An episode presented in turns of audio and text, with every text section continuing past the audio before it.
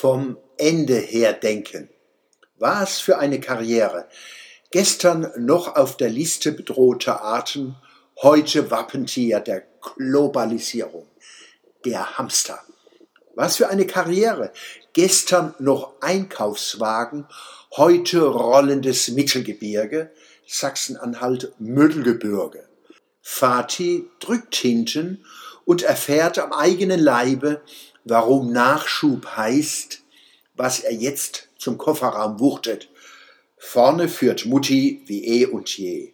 Wenn's zappenduster wird, sagt sie gerne, sie fahre auf Sicht und lächelt abgründig dabei. Warum fällt mir gerade jetzt die Redensart ein, etwas vom Ende her denken?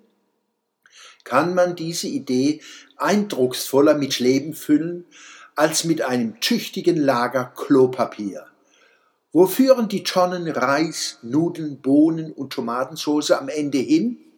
Eben, wie uns der Tiefenphilosoph Helmut Kohl selig Weiland lehrte, Zitat, entscheidend ist, was hinten rauskommt. Zitat Ende.